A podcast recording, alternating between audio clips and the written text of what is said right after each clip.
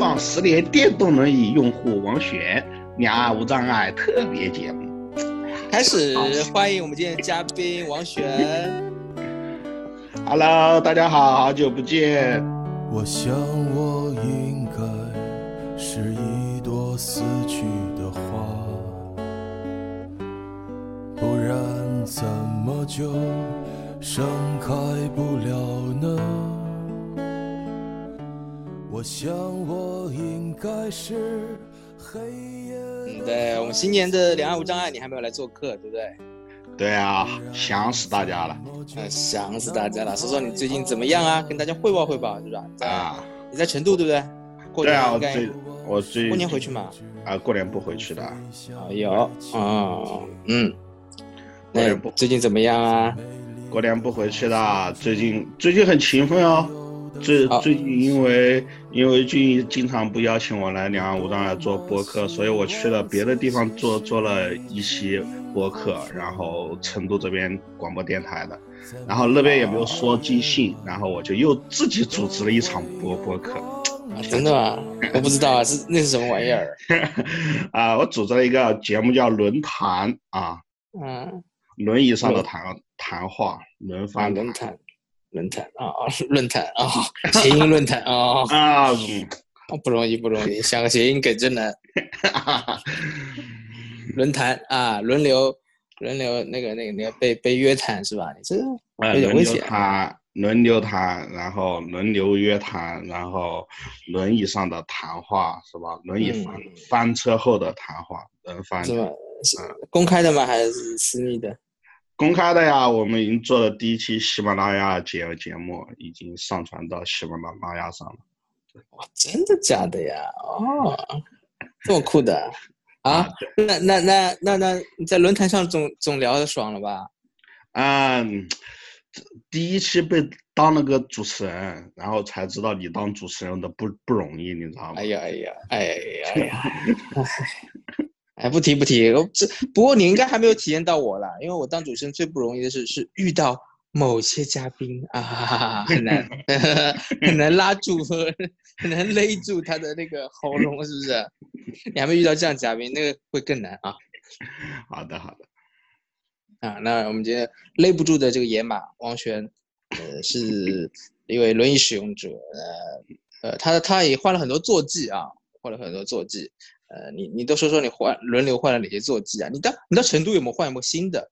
因为最近最近因为应该是之前听说你是轮椅坏了，然后啊你是好像是对外释出释释出的消息是坏了，然后其实背后好像是因为你摔了，这到底是怎么回事？你今天是可以来来来聊一聊吗？啊，可以聊一聊啊，聊聊你的伤，你的痛啊啊你心中那个最黑暗的 角落。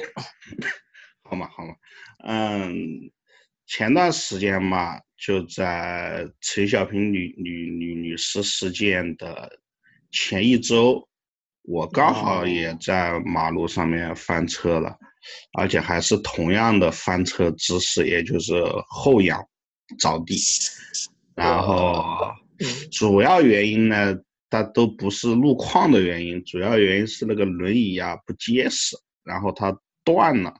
从后背啊断了。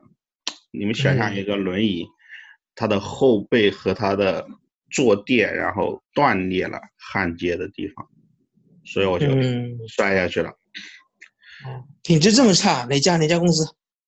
付个光。啊，蜂鸟机器人，就是他们后你来真说，哎呀，我还要去剪掉，真麻烦。那不用剪啊，不用剪啊，因为因为啊他们他们后续的处理方方式很很好啊，有给我道歉，啊有赔偿啊，然后然后这个因为是外他们是合作的工厂，他们也换了一个新的工工嗯啊，我啊，我是用用你你用了多久啊才会出现这种状况？还是啊，我用了我用了一年多吧，但是这个产品最开始哦做的时候肯定是有一批不良率的，哦，有些不良率？啊，好吧，好吧。那那那那蜂蜂鸟蜂鸟轮椅的女工作人员听到这期节目之后呢，如果让我消除这些内容呢，请可以啊以某种方式来联系我。但是 好的，好的，好的。啊，其实，嗯、蜂鸟挺好的，就它能够。对你，你以前一直说蜂鸟好的，我记得。对啊呃，我现在刷了，我依旧觉得蜂鸟挺好的，因为推推，嗯我换了其他的轮轮椅之后，我觉得，啊、自由啊、尊严、体面，蜂鸟都能够给、嗯给到别人。他是一个非常、非常不错的室内能力，非常好。对自由、尊严、体面、对，风流是吗？风鸟都能够给我，对风流都能给你。对就是就很棒。好，啊，很棒，很棒。嗯，对我我不能太扯，我们聊很严肃的话题。啊，对，那那后那后续，那你现在是什么样的呢？换了一个什么样的？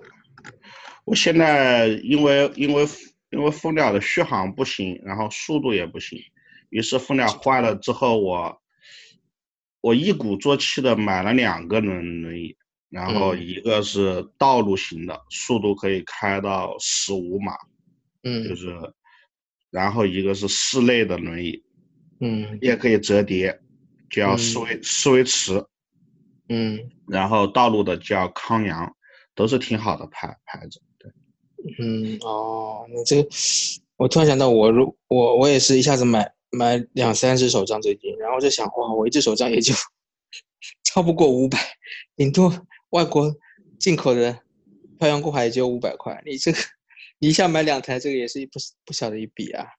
你你会有那个补贴吗？能申请到补贴吗？目前在啊、国内买轮椅的话，啊，不能，就是国内买轮椅申请不了补补贴，有申请得了的，但是那种补贴的电动轮椅都不合用，就是有哦。轮椅厂家和残联进行合作，然后原本市场价只有两三千的轮椅，到残联那贴个牌五千多块钱，然后哦，名义上你还是残联给你发了一台标价五千多的轮椅，但实际上你可能啊、体验感连两千块钱都不到。这一段倒是可以掐掉啊，哈哈哈哈哈哈。反正不是我说的，无所谓。啊，所以你基本上都是自掏腰包嘛。你大概可以对给我给我分享一下价位嘛？这样让我了解一下啊你的生活有多么艰苦。啊，真的太艰苦了，你知道吧？就是几大主力账别里面，我其实非常羡慕视障用用户，因为视障视障用户让人羡慕的一点就是他们的辅具成本低啊。我想了一下，就盲杖应该也不会太贵，是吧？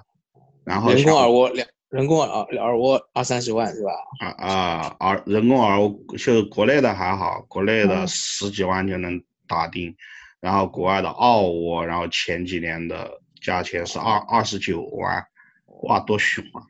然后我我对比听力上还稍微好一丢丢啊，嗯，就是最贵的电动轮轮椅在淘宝上是十四万，加上关税六万，总共进进过来是二十万。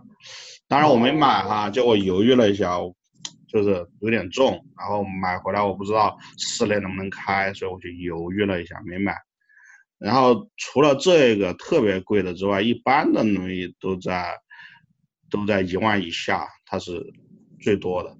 但我太胖，嗯但我太胖了，有一万以下的嗯轮椅，我没办法开着它出门，因为很容易就翻车或者怎么样。嗯，所以、哦呃，所以我后来现在的买的康阳就是接近三万吧，就接近三万。哦，然后，但是辅具这个东西很麻烦的，就是稍微好一点的，就是都要个性化化的，但这个市场很小，就是厂厂家也没有那种迭代的动力，嗯所以那些六七万的电动轮椅都是康复的功能多多一点，就是老人可以在上面这么躺啊，那么伸啊上啊，它其实对我们嗯。青年人的功能，我们青年人就是要快，要稳，嗯。要能够出去翻越山川和河海。但是显然嗯。那只是个康复的电动轮椅，就有点南辕嗯北辙。我现在的这款道路型的康阳就应该是顶配了。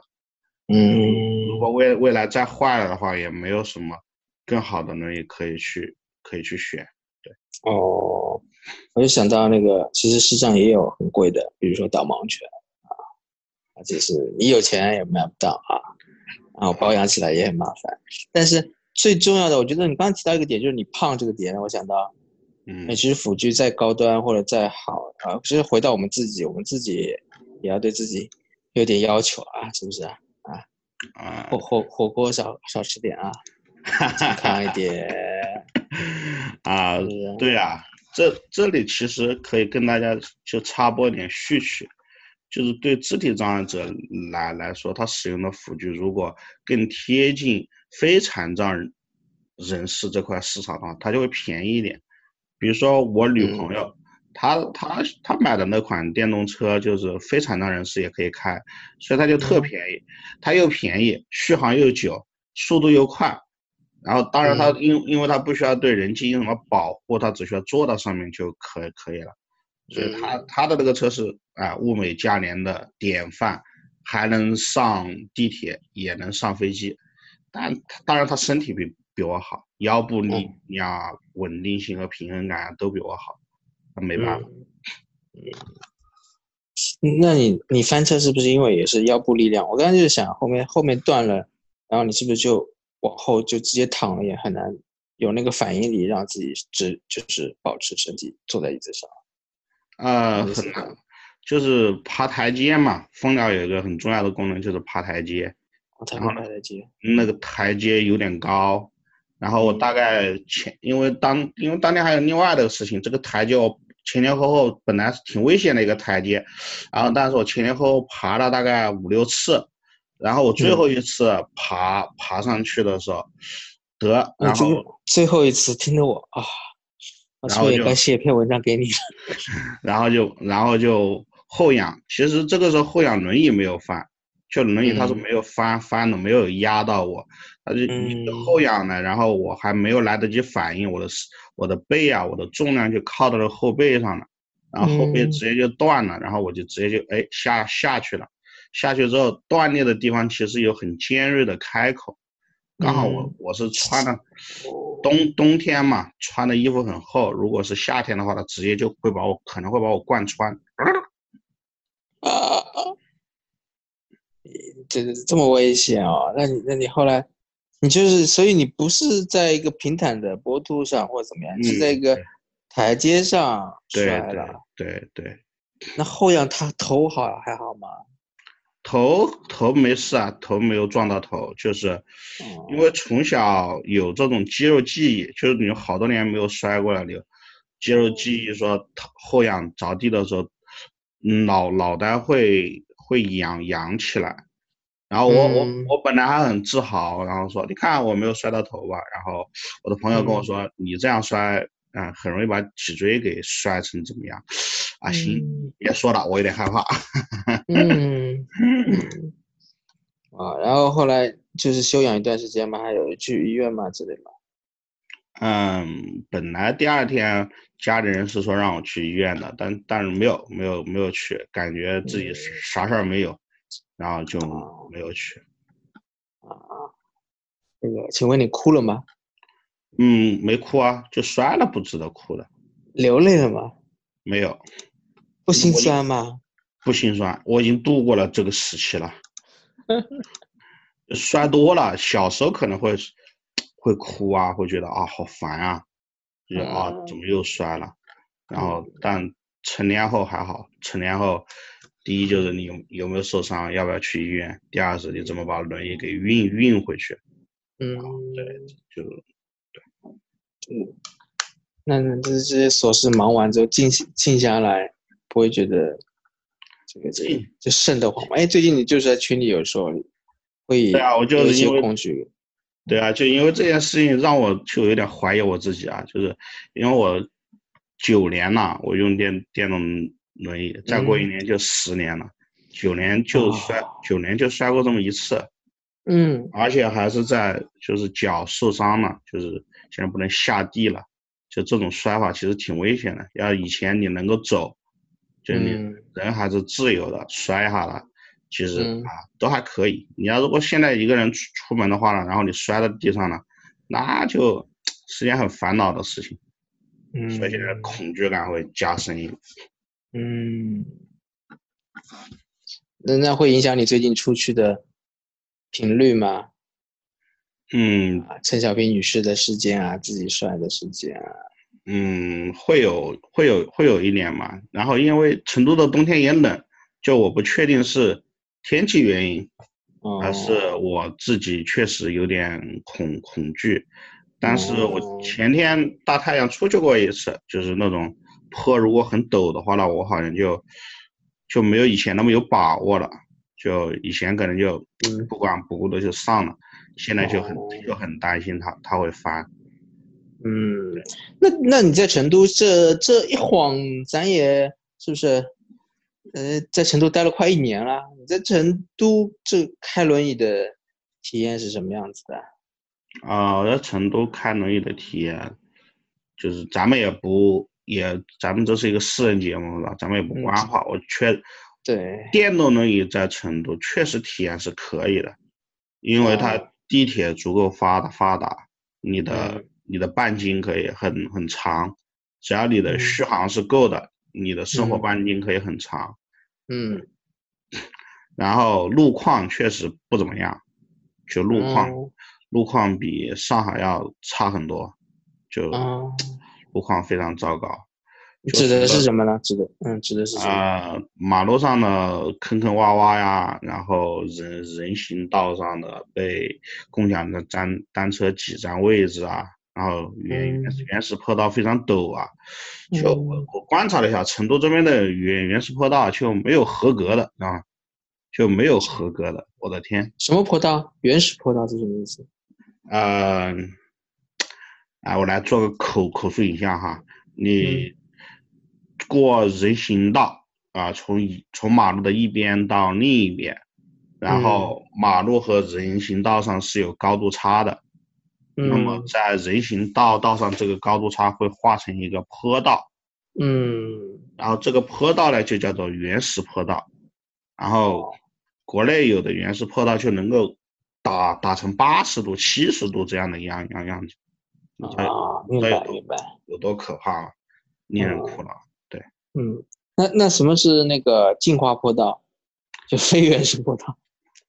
呃呃，原始坡道它就是它，这就是它的名字，标准的原始坡道就角度的话呢，就是八度啊，或者说或者说啊，这个数据我记不清清楚了，它有个专门的专门的无障碍的比比例，有一个高度比，对，但是就是你没没做好功课啊？你今天还普及科普知识，你这没做好功课。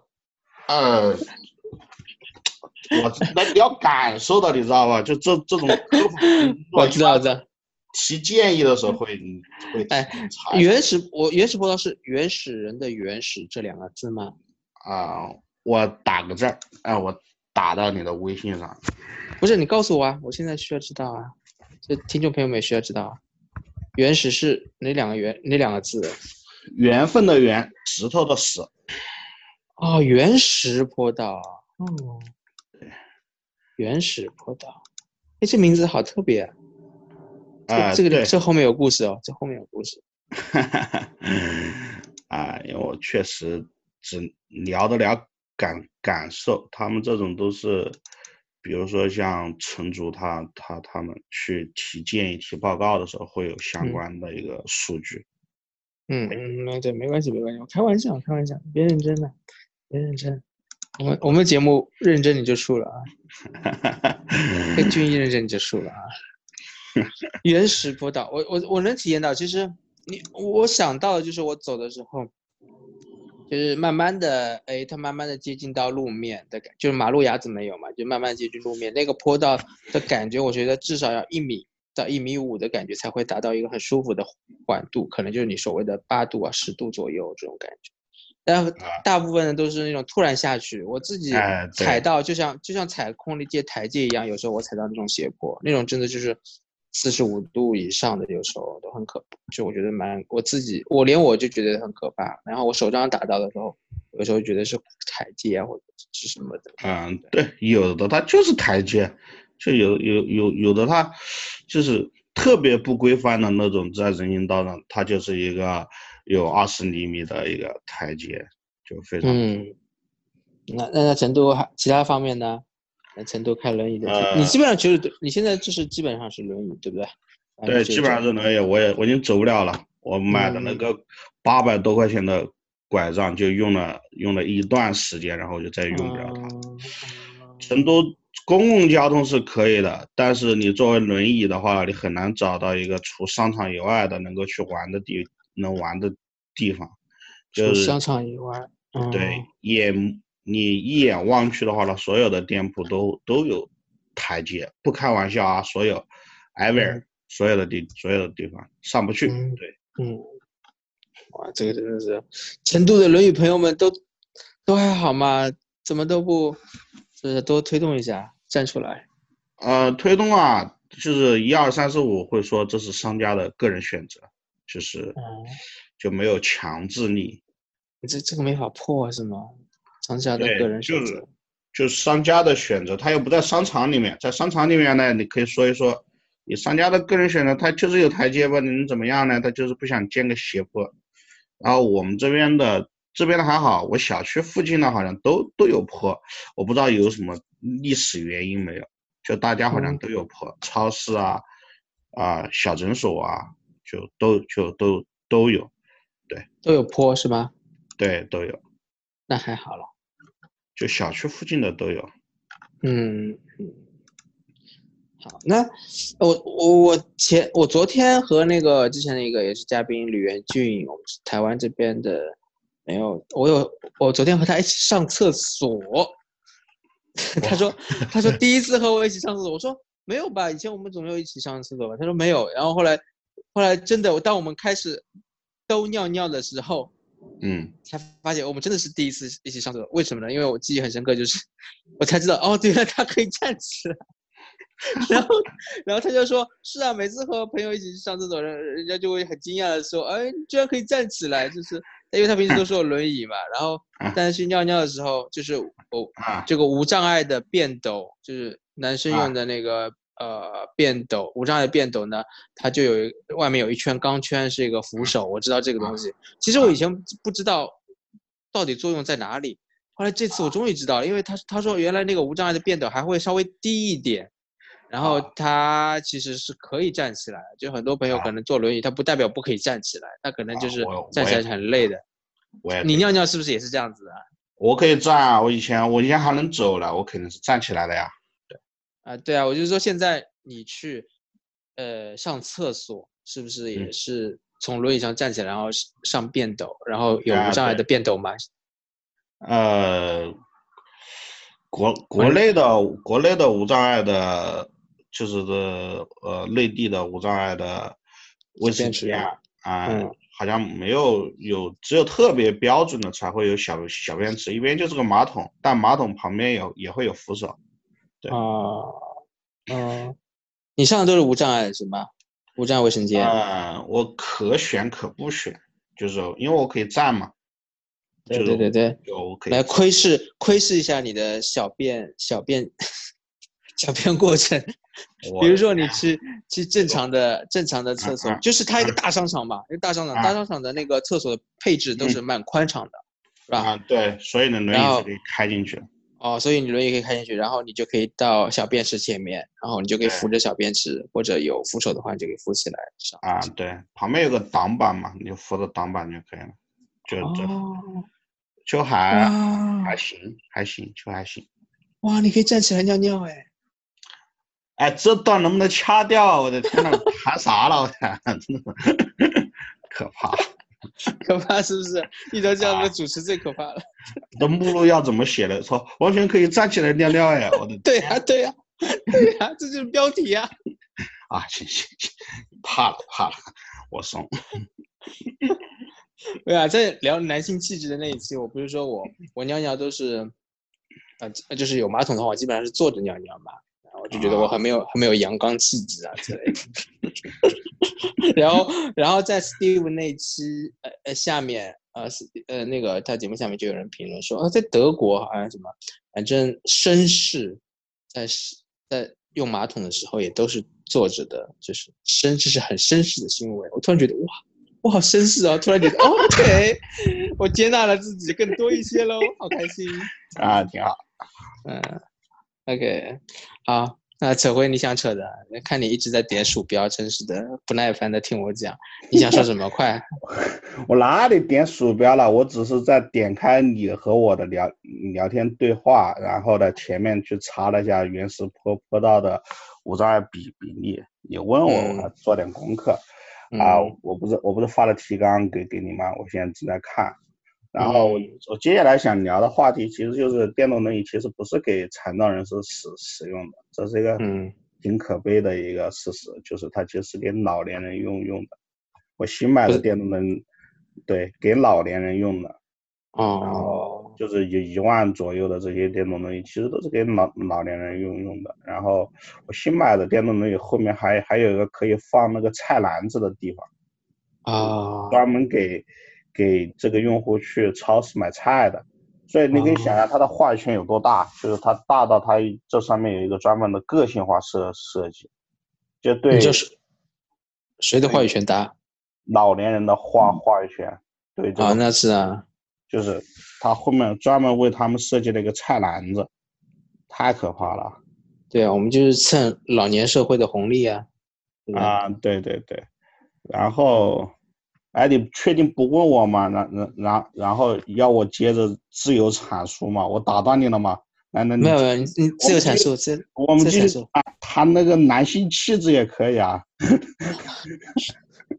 男性气质是？那你现在买的车更帅一些吗？不是啦，就是老年用的这个出发点，呃，它的它的设计对我，你为什么就是你是怎么区分这个东西是为老年人设计的？是因为它的宣传文案呢，还是说它真正上的功能上啊、外观上啊？比如说它就很不帅啊，嗯，就外观看出来，就是为什么蜂鸟，我为什么蜂鸟它把我摔了，我还要吹它？就因为蜂鸟一看就是给年年轻人设计的，首先它好，首先它好看，然后然后就是它，它就是怎么说呢？它能够爬坎，爬坎这个功能真的是年轻人才会用，老年人的话他肯定不会冒这个险的。嗯，然后更重要的事情是，蜂鸟它不会默认有喇叭，就是有些电动轮椅很讨厌的，它默认是有喇叭的。为什么？它为什么默认有喇叭呢？因为很多老年人他不好意思说，哎，让一让，这有个轮椅，但是有个喇叭就替他们把这个声音给出现了。然后他默认为老年人在室内是不用轮椅的，老年人还是可以走的。嗯，遇到我这种在室内也用电动轮椅的，然后我在室内倒车的时候，然后这个喇叭就会一直的叫，每一声都在提提醒我，王王璇，你是一个臭残疾人，哦，就你知道吧？就这种训练，知道吧？无处不在，响一声，嗯，你是个臭残疾人，哇，太可怕了。他响一声，有可能在说别的嘛？你干嘛这样诠释呢？啊。你换种诠释，比如说，哎，他响一声是叫你这个提醒你，你还是可以站着尿尿的哦。这梗过不去了。哎，那个喇叭是什么？是不是滴滴这种啊？就是我我我没有。你现在有吗？你现在有吗？我我现在没有，我因因为我已经让厂家跟我又重新弄了一个没有喇叭的，因为我真的受不了，你知道吧？天天叫，然后。然后我喇叭是怎么回事呢？就是开车的时候啊，我们倒车的时候，开大车的时候，我们开车的时候就会倒车请注意，倒车请请注意，它会有一个声音嘛。对。然后电动的也是车嘛，它倒车的时候也要有提醒嘛，于是乎就有喇叭。嗯。但喇叭这个就是个就是个默认的，它就你其实这么短，你这么小的东西，你倒车速度又慢，你会撞到谁呢？但是很多厂家他就。他就无论你多贵，你轮椅你价格都买的都买到两万多了。另一款我没买它的原因就是因为它倒车有喇叭，还不可拆卸。它已经卖，它已经卖到两万一千块钱了，但它倒车还是有喇喇叭。这其实是一个非常，我觉得不尊重用户，你知道吧？非常不尊重用户。嗯，为什么？它是不是滴滴？我的意思是它声音是不是滴滴这种？呃，比这个夸张多了。你滴滴还有停顿，他的滴滴滴高频的。哦，了解了解。因为我分享一下，就是我我在台湾师范大学宿舍嘛，住一楼，然后无障碍寝室，然后我这边有其他的轮椅使用者，然后呢，我其实一直听到，呃，他的声音是滴滴滴这样子嘛，他可能也是倒车的时候会有，然后我觉得。第一是我是在半夜听到他，因为他一般都是一两点去洗洗漱啊之类的，所以他走来走去，就是那个声音，我觉得会会吵到我。然后除此之外呢，就是稍微的确有点，我觉得稍微有点大声了。在在我这位同学，这位同学的轮椅啊，然后但是没有王璇说的那么频率那么就是连续低延长，所以我觉得还是还可以，还能接受。但声音再小个百分之五十就我觉得挺好。诶，但是有个好处，的确就是它可以提醒我，哦，我没有在，就是对视障来说，你知道有提醒。然后，然后我们我们在一个公共的场合，那地方比较挤，比如说洗衣间，他在里面的时候，那我就那我就知道他在里面，我就不会撞到他。然后他他他倒车啊什么的，就可以提醒我，哎，他可能会倒过来，我小心点啊之类。稍还是稍微有点交通交通警示的作用的，在和盲人一起和盲人一起的时候啊。啊，你说了很有趣的故事。但但是我觉得的确那个声音音频啊，应该是最好是能能调一调，是吧？调到一个是选择。我觉得这个你说最重要就是你说的嘛，要有选择吧，它不应该就是个强制一定要有的，是不是？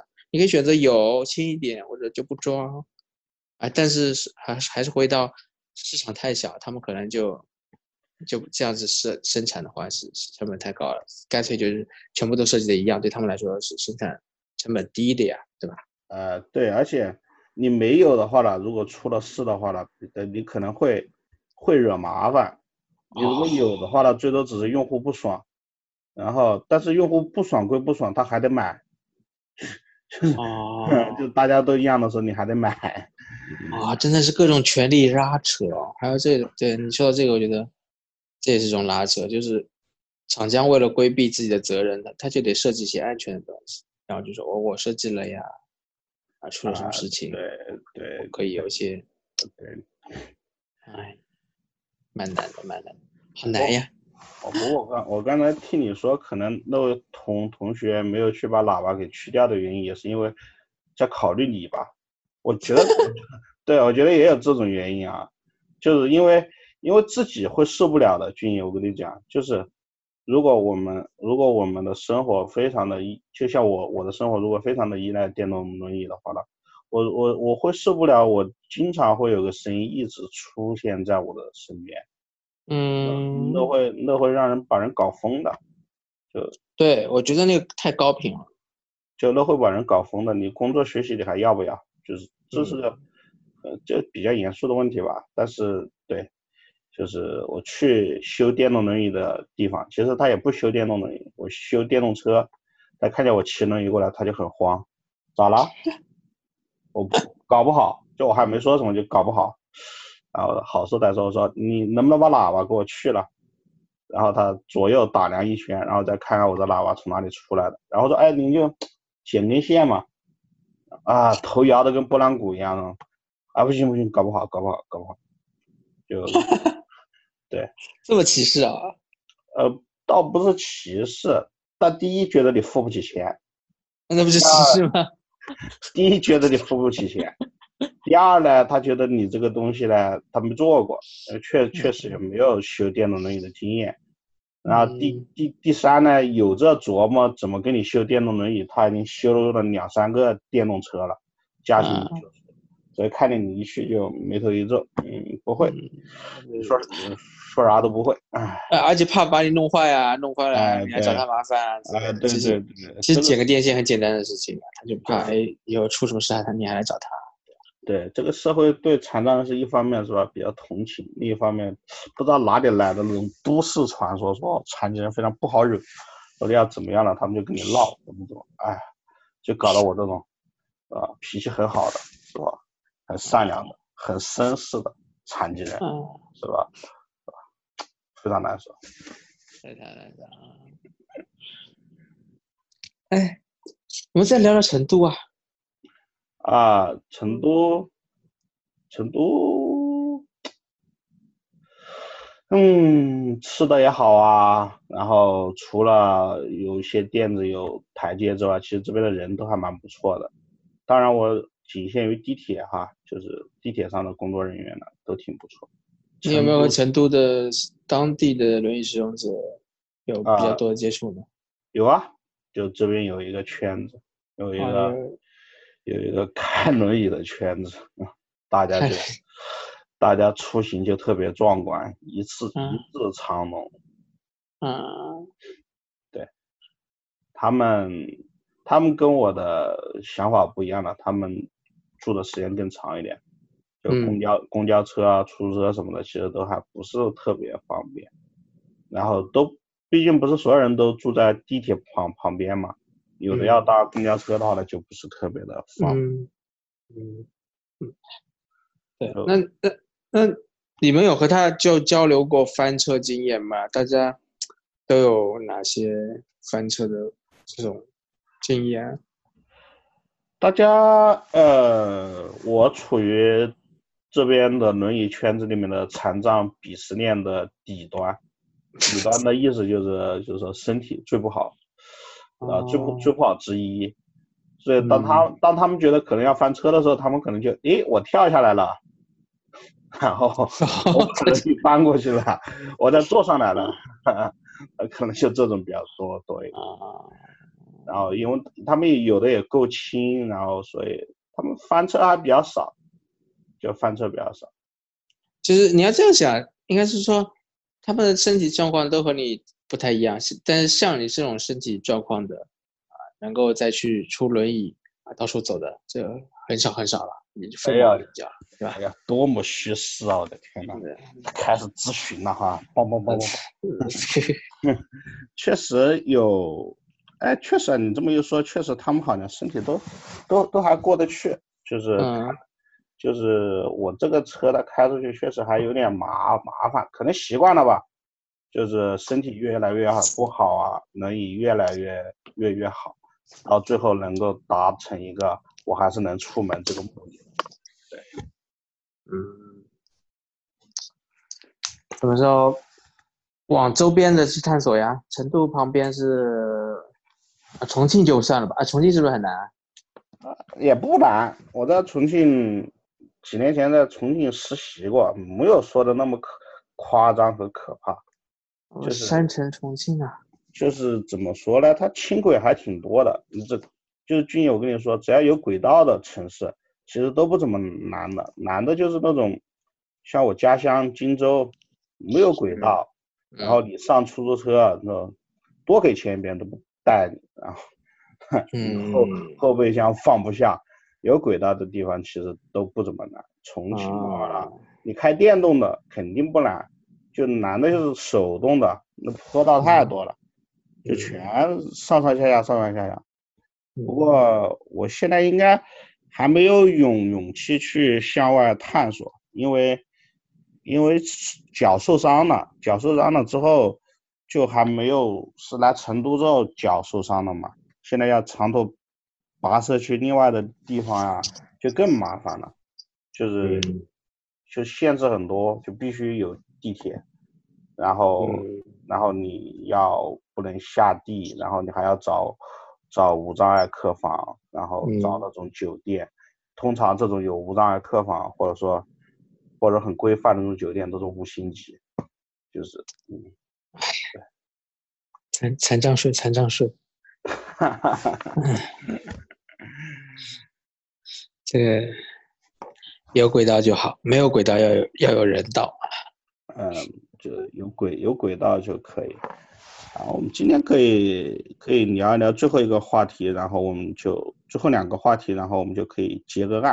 啊，最近因为住小区嘛，你会你有没有会遇到一个问题啊？就是有小孩子指着你说：“这个叔叔为什么要用这个棍棍走路啊？”啊，有啊，这这个路上都有，都住小区。啊，这个是哥哥为什么拿着？妈妈那是什么？啊。那是他，嗯，棍，哎，那是一根棍子，他，我之类的，反正然后就说，那他为什么要用这个之类的？你会接话吗？我不会接话，离我一般这个都有两三米远，就接接也不是，就是想接你也不一定接到，你对着空气说话吗？你找找找在哪？啊，我觉得，哎，我觉得这点我还我还是稍微比你更加的那个一点啊。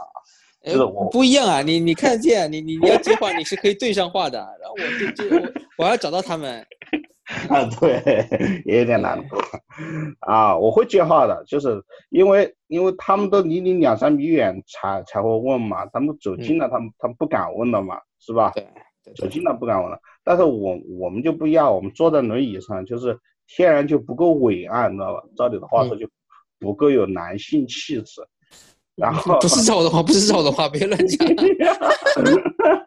然后，然后就会有小孩子说，小孩子凑过来，然后他会摸摸你的轮椅啊，摸摸你的车呀，然后再问，再问，哎，妈妈，这个车车是什么啊？这个叔叔为什么要坐这个车车？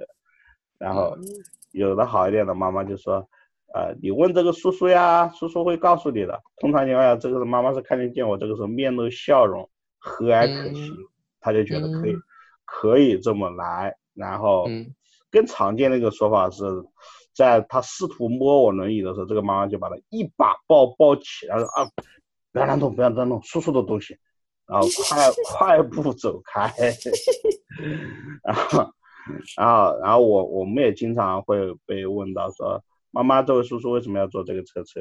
然后嗯有有有有很多种回答。我第一次在公园里面被问到这个问题的时候，旁边还有很多朋友也坐轮椅，然后我就说我受伤了呀，怎么怎么的。然后嗯过后之后我就被批评了，嗯我说我我就说你这个回答不对哈，怎么坐轮椅的就是受伤了呢？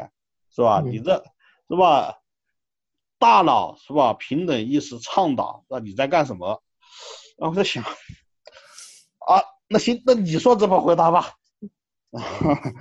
然 后，但因为因为叔叔就是要坐轮椅呀，这个世界上有坐轮椅的人呀，然后怎么怎么样，反正就是不同嘛，什么什么。然后我后来我嗯我仔细想了一下，我说在那个情景下吧，我跟一个小孩子说这些吧，他也不见得能听得懂。嗯然后然后我后我我就我就去后来做了自我介绍吧，我就说受伤挺好的，就嗯他就用他听得懂，然后对他笑一笑，他觉得啊坐轮椅的人都还挺挺温柔的，然后嗯挺和善的，我觉得这个就可以了。嗯啊、被问了这么多哈，就是给我留下的印象最深刻的是一个妈妈，这个嗯妈妈太厉害了。她最开始她的孩子不太礼貌嘛，然后指着就是在隔隔得有点远，然后她的孩子指指着我问这个叔叔为什么要坐这个车车，然后她嗯。妈妈都没让我怎么开口，就嗯。他妈妈就开始了一一番连这个连解释带教育带共情，就是说这个叔叔需要借助这个工具来出行，然后你嗯。这样指着别人是不礼貌的，嗯。然后你以后要好好学习，要造出更好的工具来让叔叔来乘坐。嗯哇，真的是，哦，就他当时说的很说了很多啊，就这这嗯几个意思，我我转述的。他当时真的哇，就一下子那个男孩子就乖下来了，然后想不到还可以这么玩，那是我第一次听到的，就是一个妈妈可以这么来，因为因为通常的情况是啊，那个叔叔他做了坏事，然后那个那个老天惩罚他，你要好好学习，不然的话呢，你以后也要坐轮椅什么样的。通常么通？常通常都是这种回答，然后上面一听到这种回答，我就觉得哇，对对对，成都人人民真的是非常的非常的有智慧，我看就对这个城市真的非常的开心。哇！点赞点赞，为这个妈妈点赞鼓掌。嗯，我觉得我也应该是也是遇到各种人，但我基本上最近没什么印象。最近我听到的小孩声音，妈妈回答都很小声，感觉，所以我都听不到，不知道他们怎么说了些什么。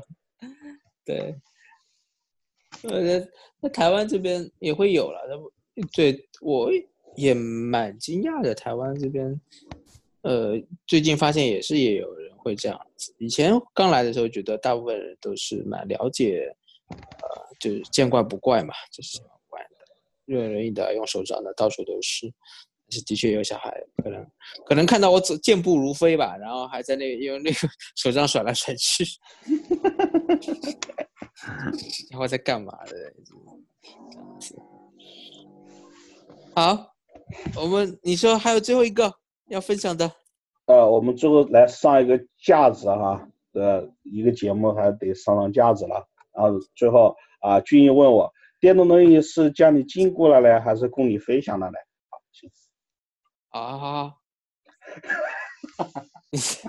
架子，我以为是你要上个什么什么什么什么摆个架子，你要干嘛一样？原来你是说价值啊，你要提升价值观啊。对 啊，那么专本期两岸无障碍专访我们的嘉宾汪璇，我想请问你最后一个问题，那就是你觉得电动轮椅到底对于你们来说是禁锢了你们，还是给予了自由呢？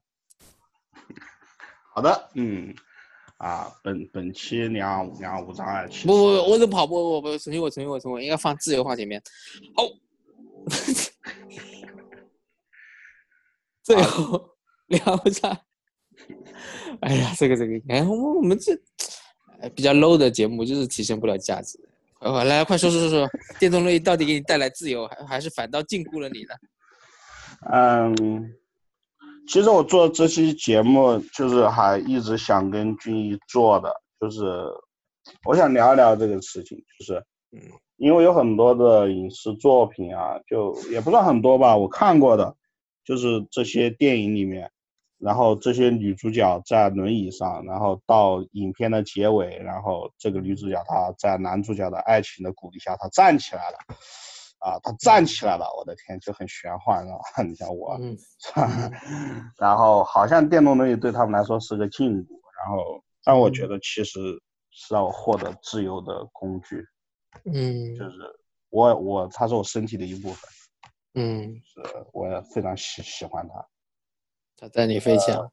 然后我做这期，我今天特别死乞白赖的邀邀请君毅跟我做这这期节目，是想告诉那些跟我一样做电动轮椅的朋友们，就是不要去讨厌它，不要去讨厌周边的环境，不要可以恐惧，但不要被恐惧所打打倒。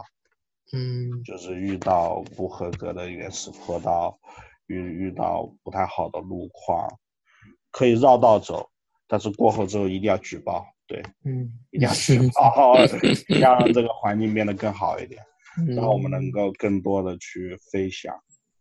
对但但但其实其实说说起来，你其实走过了这一段，听起来还是不错的，或者好像听起来挺容易，但是还没有走过你这个经历的，可能接受这个轮椅不是一种禁锢，反而是一种带来自由，是不是也挺难的呀？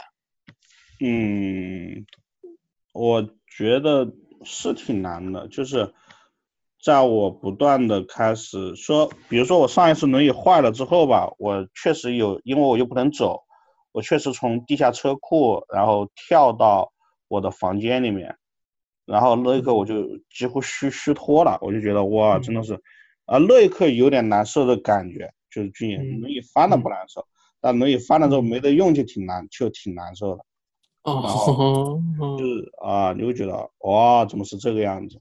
所以那一刻我就真心的非常感谢他，因为有了他，我才能够去买菜啊，我能够去在家里走来走去，我能够去参加活动，真的好好感谢他的这种谢意，真的是发自内心的。啊，就是确实，他让我的生活变得非常的有意义。嗯，因为以前不用电动轮椅的时候，跟朋友们一起出去的时候，他们走的都，他们就算刻意为了我放慢的速度，对我来说也是很快的，所以他们能够边走边聊身边的景景色呀，而我就不一样了，我完全插不进去嘴，为什么呢？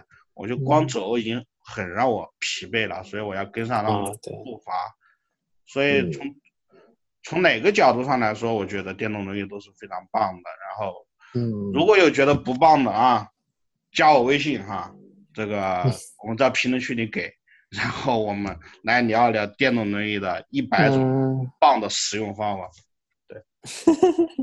好好好好，对，给给你带来了很多自由感。嗯，这我会是呃，我会想到的是，呃，影视作品里那那些状态，好像真的就是为了一种叙述的，呃，单一的叙述模式。它可能就是从，因为我记得我我不知道看哪哪个最新最近我记得的一个片段，就是一个女性的，然后后来反正就是事故，然后坐上轮椅，然后最后站起来是因为是因为因为因为一个爱情啊，或者因为什么，然后就是他是从就是就是就是所谓的健全状态到一个呃障碍的状态，然后再回来啊，然后为了这种叙述的方叙述，但是现实生活中我们很多的呃障碍朋友其实他其实他已经可以去借助这个辅具了，但是他可能会想要让自己站的时间更多一些，即使丧失了，即使牺牲了呃呃很多精力，呃牺牲了和别人更多交流的精力，去花在让自己能够走路辛辛苦苦走路上，他也不愿意使用轮椅。但这这种状态下就更更建议吧，或者我们也更提倡去去试试，去去不要这么排斥轮椅，是这样吧？嗯，呃，这期如果还还能再往下面聊的话呢，一个很深的点就是我最近最近在想，其实也可以哈，就是很多我们残障肢体障障碍群其实是有鄙视链的，假肢用户实际上是鄙视轮椅用户的，哼，就觉得有一个一个假肢用用户在最开始说没有带上假肢之前，他可能是用轮椅的，但是如果他一旦带上假假肢之后，他肯定是健步如飞的。这个这个当然当然也很好，就当然当然也很好，就是我希望就是说，说各类人大家都有都有生活吧，不一定说今天坐轮椅上就一定说目标就是说能够站站起来，能够走或能够怎么样，也也提倡说大家能够保持健康，不要像我一样越来越胖。哎，啊对对对对，我大概在在一百八十斤就没有再往上面长了，但是我希望能再 瘦一点。但我们王学员是很高的啊，对不对？是很高的，就是对，你你看不出来有多胖，但是呢，这嗯个轮椅就很已经很难受了，你知道为什么吗？嗯有些轮椅的屁股大，合不，有些轮椅的荷载重量是两百斤，嗯，就当你超当你超过两百斤的时候，然后可能你要买的下下一种类型就是荷载重量是三百斤的，总有一总有一天这个工业设计的水平是满足不了你的体重的，那那就紧了。所以从从一个意义上来说，我们做这么多的残障节目，包括和军医，然后军医昨天也说了残障的英雄之旅，我确实觉得障碍给我带来了很多价值，就是我确实也在倡导大家能够喜欢上障碍，真的很棒。就你会发现这个世界真的有很多不同的东东西，但另一方面，保持身体健康并不是对残疾的排斥，也是对自己的一种爱。我觉得这些都不都不矛矛盾，但。是对，但是嗯，对，对，我突然刚才说到那个呃假肢，我突然想到，哎，也该是时候邀请我的假肢朋友来上节目了。也许下次我们可以一起聊。嗯，有有假肢的朋友，带带找一个来能够鄙视你的人来把你压住啊。哈哈哈哈哈 啊！作为作为这个节目节目节目的老老玩家，现在已经感觉君毅对我的一种呃浓浓的排斥。天哪，我朋友们，我还能再见你们几几期呢？就看你们的那个点击量了。你们点击的越啊对对多，俊逸就觉得我还有市场，对。就会邀对，请。这这这一期节目收听率不超过三百啊，就不会再邀请王轩了。对，因为最近的节目都都不超过两百啊，对你的要求是三百啊。然后，然后就就就是啊，王轩还是很棒的嘛，对不对？也是也是一个英雄，我们都是平凡的英雄。呃，英雄呃坐坐在轮椅上的英雄也可以站着尿尿的嘛，对不对？啊，站站站着的站着走路的英雄也可以可以坐着尿尿，这这无关啊，这无这无妨，这无妨啊。啊 OK，今天节目就到这里好，那就到这里边吧。Hello，大家再见。好，拜拜。自由的穿行。我多么希望自己是一只萤火虫，在每一个夜晚都会有光明。是不是所有的麻雀都会在冬天里死去？是不是所有的人们都在金钱里丧失着良知？是不是只有穷苦的孩子才能唱出最美的歌？是不是只有漂泊的人们才懂得生活的苦涩？是不是所有的麻雀都会在冬天里死去？是不是所有的人们都在金钱里丧失着良知？是不是只有穷苦的孩子才能唱出最美的歌？是不是只有漂泊的人们才懂得生活的苦涩？